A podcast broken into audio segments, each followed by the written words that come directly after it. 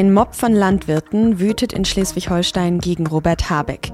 Und am Montag, da soll es erst richtig losgehen mit dem Protest der Bauern. Warum dieser Protest gerade so eskaliert und wer da mittlerweile mitmischt, darüber habe ich mit Christoph Kopmann gesprochen, dem Extremismusexperten der SZ. Sie hören auf den Punkt, den Nachrichtenpodcast der Süddeutschen Zeitung. Ich bin Tami Holderried. Schön, dass Sie zuhören.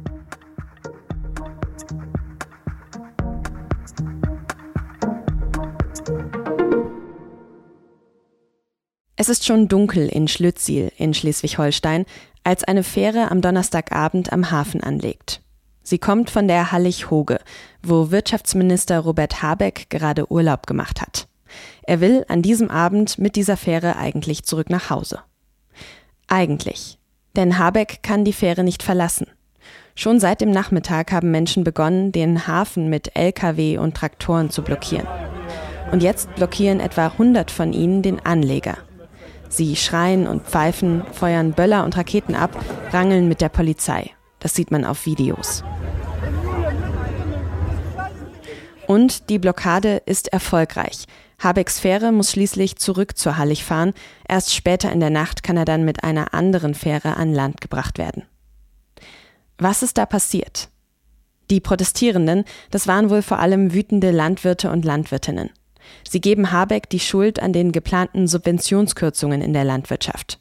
Die Ampel hatte sich ja bei den Verhandlungen zum Haushalt darauf geeinigt, dass Fahrzeuge in der Land- und Forstwirtschaft und Agrardiesel nicht länger steuerlich begünstigt werden. Und das sollte dem Bund insgesamt etwa 900 Millionen Euro bringen. Schon vor Weihnachten haben die Landwirte deshalb dagegen protestiert, sind mit Traktoren nach Berlin und in andere Städte gefahren, haben Lärm gemacht und Straßen blockiert. Und die Bundesregierung, die hat dann auch reagiert. Manche sagen, sie ist eingeknickt. Am Donnerstag wurde bekannt, dass die günstigere Kfz-Steuer jetzt doch erhalten bleiben soll. Und die Steuerbegünstigung beim Agrardiesel, die soll erst schrittweise bis 2026 abgeschafft werden. Ein Entgegenkommen also, aber das reicht den Landwirten offenbar nicht, wie man ja auch an den Protesten gegen Robert Habeck am Donnerstag sehen konnte. Die haben schon viele Politikerinnen und Politiker aus verschiedenen Parteien verurteilt.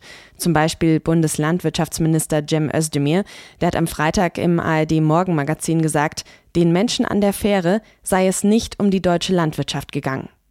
Die haben feuchte Träume von Umstürzen und das wird es nicht geben. Und in der nächsten Woche wollen die Landwirte die Proteste sogar noch ausweiten. Warum diese neue Eskalationsstufe? Darüber habe ich mit meinem Kollegen Christoph Kopmann gesprochen. Er ist Experte für Extremismus bei der SZ.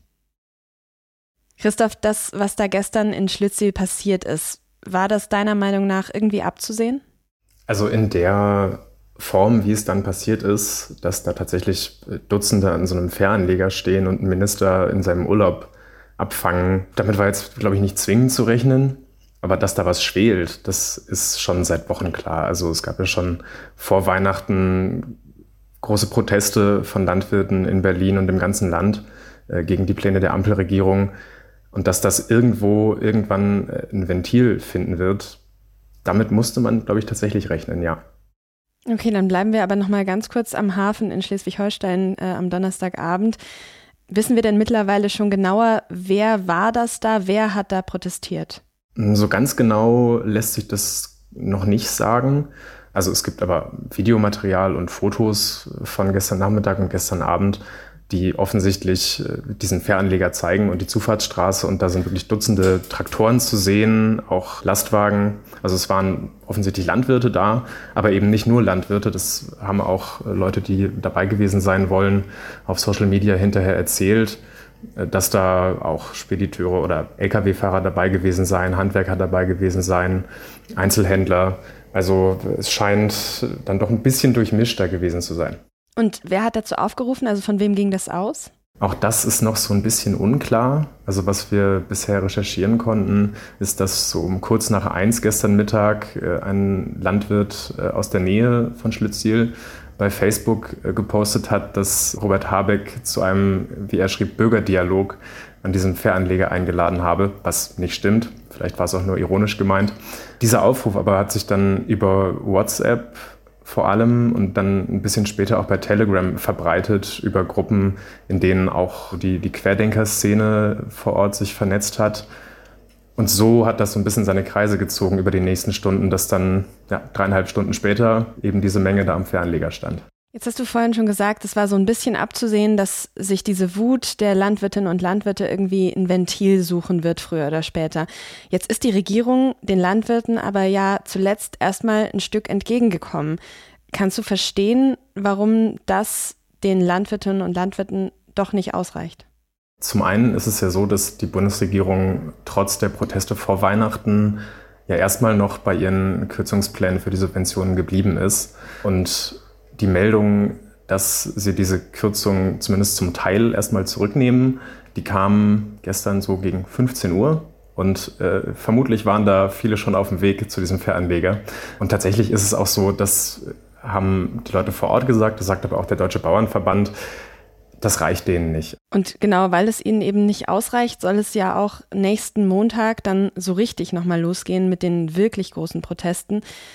Was erwartest du von nächster Woche? Was haben die Landwirte da angekündigt? Ab Montag werden wir wahrscheinlich in sehr vielen Orten nicht nur in Orten, auch auf Landstraßen in Deutschland eher schwer vorankommen, wenn da viele Landwirte mit ihren Traktoren äh, Straßen blockieren oder äh, zu Kundgebungen fahren. Da wird die ganze Woche über im ganzen Land protestiert und der Höhepunkt soll sein, eine vom Bauernverband organisierte Großdemonstration dann am Montag in der Woche drauf, am 15. Januar in Berlin.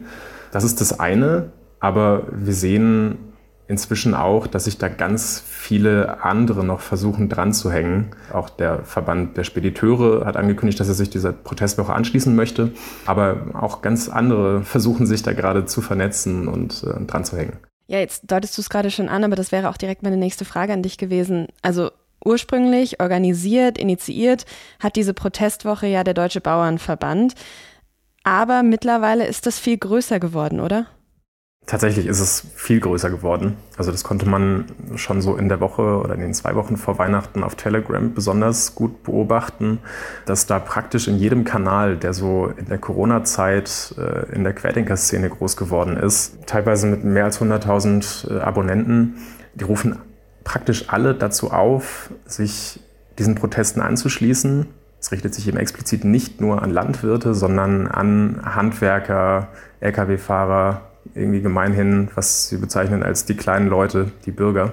Und das ist eben so ein verschwörungsideologisches Spektrum und auch Rechtsradikale. Also so in Dresden und Umgebung rufen zum Beispiel die Freien Sachsen äh, auf zu Demonstrationen. Auch einzelne Vertreter der AfD und der AfD-Landesverband Thüringen haben gesagt, sie unterstützen das Anliegen. Das ist so die quasi eine Art Unterwanderungsversuch von verschwörungsideologischer und äh, rechtsextremer Seite. Aber welches Anliegen unterstützen Sie? Also geht es überhaupt noch um das Anliegen der, der Bauern, der Landwirte? Genau da würde ich ein großes Fragezeichen setzen, ob das tatsächlich bei jedem Einzelnen darum geht, Dieselsubventionen für Landwirte zu erhalten. Nee, also das ist schon ein Protest gegen im Grunde alles, was diese Ampelregierung macht. Und da ist das eben für diese Szene ein willkommener Anlass, da drauf zu hüpfen und zum Widerstand, wie Sie es ausdrücken, gegen die Ampel auf die Straße zu gehen. Das heißt, das ist auch der gemeinsame Nenner dieser verschiedenen Gruppen, weil ich frage mich schon so ein bisschen, wie das zusammenpasst. Also Landwirte und dann aber eben auch Querdenker, Rechtsextreme, die AfD. Das ist ja schon eine wilde Mischung, sage ich jetzt mal, oder? Das stimmt und ich glaube, da muss man auch zumindest zum Teil eine klare Trennlinie ziehen. Das macht zum Beispiel auch der Deutsche Bauernverband. Die sagen, wir grenzen uns klar ab von Rechtsextremisten und allen, die da so in diesem Spektrum rumschweben. Und das gilt mit Sicherheit auch für einen Großteil der Landwirte in Deutschland, dass die mit dem harten Querdenkerspektrum und Rechtsextremen nichts zu tun haben wollen. Die sind tatsächlich inhaltlich gegen das, was diese spezielle politische Maßnahme der Bundesregierung für sie bedeutet. Würdest du also sagen, dieser Bauernprotest wird von rechts instrumentalisiert oder kommt denen die Unterstützung am Ende doch gar nicht so ungelegen? Distanzieren sie sich wirklich ehrlich von diesen anderen Gruppierungen? Also dem Bauernverband dieser großen Organisation ist das abzunehmen, dass sie sich davon distanzieren. Äh, sie hätten das wahrscheinlich schon früher tun können. Also äh, bei Facebook, so wie ich sehe, haben sie das äh, zum ersten Mal kurz vor Weihnachten, am Tag vor Heiligabend gepostet. Es war vorher schon öffentlich gesagt, aber da war es wahrscheinlich schon zu spät. Da gingen schon auch in den einschlägigen verschwörungsideologischen und rechten Kanälen diese Aufrufe um. Und äh, die lassen sich jetzt kaum noch davon abhalten. Also so oft der Bauernverband sagt, wir wollen euch nicht da haben, die kommen trotzdem. Und wie besorgniserregend findest du das alles, diese Entwicklung? Es ist schon, glaube ich, ein Ausdruck dessen, dass seit eigentlich seit Beginn der Corona-Zeit was schwelt in, in Teilen der deutschen Bevölkerung so ein Grundfrust auf Politik. Das ist schon seitdem besorgniserregend und wir haben es ja in der Pandemie auch auf den Straßen gesehen, dass das wirklich äh, besorgniserregende Züge annehmen kann. Wir müssen, glaube ich, abwarten, was da nächste Woche wirklich passiert. Also wie viel Mobilisierungspotenzial da drin steckt über wütende Bauern hinaus, was mit Sicherheit auf jeden Fall ernst zu nehmen ist, äh, keine Frage. Aber ob das dann tatsächlich in einer Art Massenprotest oder so eine Art Massenwiderstand oder äh, wie das ausgedrückt wird in diesen Kanälen, Generalstreik äh, mündet. Ich werde da, mich da noch nicht festlegen. Ja, Robert Habeck hat jedenfalls auch heute schon von einer aufgeheizten Stimmung gesprochen. Also diese Einschätzung teilt ihr beide auf jeden Fall. Vielen Dank, Christoph, bis hierhin. Danke dir. Und später am Freitag kam dann die Nachricht, dass die Staatsanwaltschaft Flensburg jetzt im Nachgang der Blockade ein Ermittlungsverfahren wegen des Verdachts der Nötigung eingeleitet hat. Es werde auch geprüft, ob weitere Straftaten wie Widerstand gegen Vollstreckungsbeamte und Landfriedensbruch vorliegen. Das hat der Oberstaatsanwaltschaft Winterfeld der DPA gesagt. Derzeit werde gegen Unbekannt ermittelt. Ab nächster Woche sind eigentlich wieder Streiks der Lokführergewerkschaft GDL möglich. Die Bahn versucht das jetzt aber zu verhindern mit einem neuen Angebot. Im Interview mit der Süddeutschen Zeitung hat Personalvorstand Martin Seiler gesagt, die Bahn komme der GDL bei ihrer Kernforderung jetzt weit entgegen. Man wolle über zusätzliche Wahlmodelle für Schichtarbeiter verhandeln, wenn es um die Arbeitszeit geht. So soll auch eine 35-Stunden-Woche möglich sein. Ab kommender Woche werden eigentlich neue Streiks der GDL erwartet. Wie die Gewerkschaft jetzt aber auf das neue Angebot reagiert, ist noch offen. Mit einem Gottesdienst in Offenburg haben viele Menschen Abschied vom CDU-Spitzenpolitiker Wolfgang Schäuble genommen. Schäuble war am 26. Dezember 2023 im Alter von 81 Jahren gestorben. In seiner Zeit als Politiker hatte er mehrere Ministerämter inne. Zudem war er von 2017 bis 2021 Präsident des Deutschen Bundestags, dem er 51 Jahre ununterbrochen angehörte.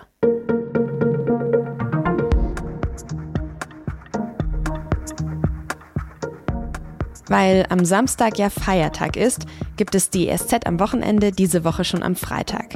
Und wenn Sie die Zeitung dann morgen, also am Samstag, schon durchgelesen haben oder auch einfach noch mehr Lust auf Auf den Punkt haben, dann empfehle ich Ihnen unsere Wochenendsendung. Da sprechen wir dieses Mal über das Wahljahr in den USA, denn noch im Januar starten dort ja die Vorwahlen. Die Folge gibt's am Samstag ab 7 Uhr hier im Feed. Der Redaktionsschluss für Auf den Punkt war 16 Uhr. Produziert hat diese Sendung Annika Binger. Vielen Dank fürs Zuhören und bis morgen.